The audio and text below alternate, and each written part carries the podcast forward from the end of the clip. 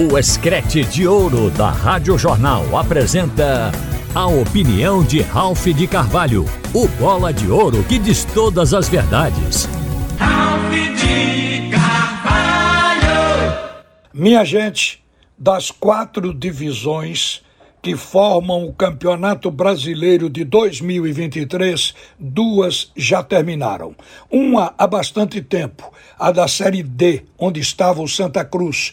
Claro que na Série D tem mais clubes, mais a maneira de decidir, o modelo da competição, a pressa, e por isso ela encerrou antes, mesmo tendo 64 equipes disputando. E os classificados para a Série C do ano que vem, todo mundo já sabe que foram Ferroviário do Ceará, Ferroviária de São Paulo, Atlético de Minas Gerais, esse time é de São João del Rei e tem 114 anos, mas só agora, o ano passado, apareceu na primeira divisão do futebol mineiro. E o Caxias do Rio Grande do Sul. Então, essas quatro equipes vão jogar o campeonato da Série C no ano que vem. Mas também ontem se conheceu os que subiram da Série C para a Série B. E foram Brusque, Amazonas, Paysandu e Operário. Esses quatro disputarão a Série B em 2024.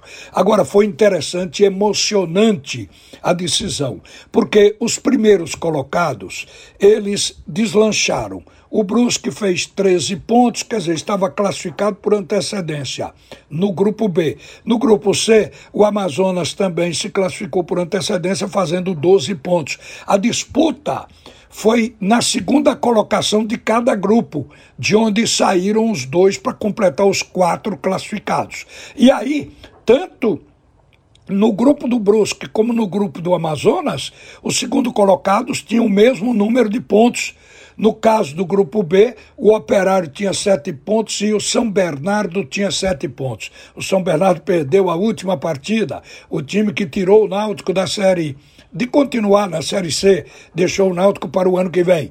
Então o São Bernardo acabou perdendo, porque o classificado foi o Operário, mesmo tendo um saldo de gols idêntico, mesmo número de vitória, mesmo saldo de gols, mesmo número de pontos, mas fez mais gols do que a equipe do São Bernardo. O Operário fez nove, o São Bernardo fez seis, daí ele entrou. Agora, com uma particularidade: a equipe do Operário nunca repetiu o mesmo time jogo a jogo. Isso realmente é uma coisa interessante. Então, estas quatro equipes subiram. No grupo C, onde foi liderado pelo Amazonas, o Paysandu e o Volta Redonda terminaram com 10 pontos cada um, com o mesmo número de vitórias, só que no saldo de gols o Paysandu escapou apesar de ter perdido esta última partida por 1 a 0 para a equipe do Volta Redonda. Mas assim mesmo, o Paysandu entrou porque tem um saldo de um gol,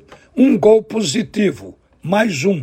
E a equipe do Volta Redonda terminou com menos um, um gol negativo de saldo, e daí foi para o brejo. Então, essas equipes subiram, agora foi emocionante o final da Série C também.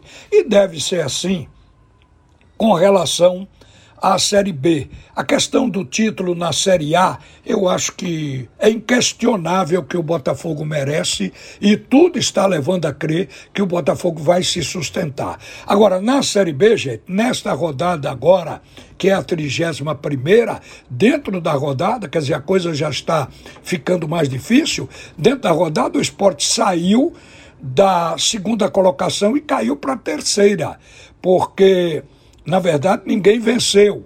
Quem está na frente do esporte, o Vitória, perdeu o jogo para o Criciúma. O Criciúma está mais abaixo, ficou com 51 pontos. E o Vitória ficou travado com 58. Quer dizer, se o esporte venceu hoje à noite, fica a um ponto do Vitória, encosta no líder, o que é muito bom. Mas o esporte até deu sorte, porque a equipe do Juventude empatou e a equipe do Guarani também. Se o Guarani tem ganho, passaria o esporte. O Juventude passou, apesar de ter empatado. O jogo do Juventude foi empate do Guarani também. Mesmo assim, embolou tudo. Todos ficaram com 54 pontos. O Vitória com 58, mas o Esporte com 54, o Juventude com 54 e o Guarani com 54 pontos. O que vai descolar o esporte é o jogo de hoje.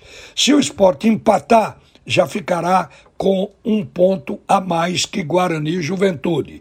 Se o esporte ganhar, fica bem à frente e fica a um ponto da equipe do Vitória da Bahia, o que é bom. E o esporte tem tudo para ganhar o jogo de hoje. Indiscutivelmente é o favorito. A gente tem alertado que para considerar uma equipe favorita, a gente analisa campanhas e desempenho também. Mas a questão básica é que o esporte é o segundo melhor mandante de toda a competição e vai jogar dentro da Ilha do Retiro. Leva a crer que o time do esporte possa ganhar da equipe da Ponte Preta. Outra coisa também. O esporte teve 10 dias de treinamento. Alguns jogadores estão voltando, embora estejam à disposição do jogador Ronaldo para o meio-campo e Eduardo para a lateral. Acredito que eles vão para o banco. E aí o time do esporte deve entrar com Everton, que é o reserva de Eduardo, na lateral direita, até porque o Rosales foi convocado para sua seleção, a seleção da Venezuela. E seria a única alteração no time do esporte para o jogo de hoje à noite. Agora, a gente olha ao lado da Ponte Preta. A Ponte Preta vem em queda livre. A Ponte Preta, dentro da rodada, estava em 15 antes de começar esta rodada. Hoje entra em campo contra o esporte na 16 colocação. Está como sendo o primeiro fora da zona de degola com 33 pontos e perdeu, ou seja, não ganha as cinco partidas e perdeu as últimas duas para adversários fraquíssimos. E aí a gente imagina que a Ponte Preta, ela vem um tanto quanto assustada até pelo tabu de nunca ter ganho do esporte dentro da Ilha do Retiro. E daí a gente vê favorito. O esporte tem que jogar com tranquilidade, o esporte vai apoiado por uma grande torcida.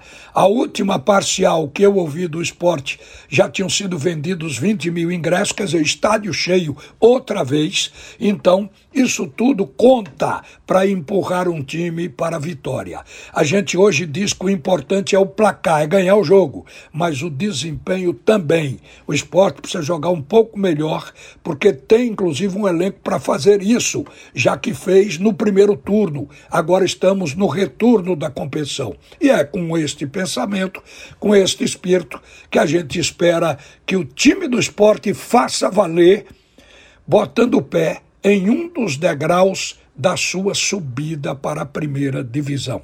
Uma boa tarde, minha gente. Você ouviu a opinião de Ralph de Carvalho, o bola de ouro que diz todas as verdades.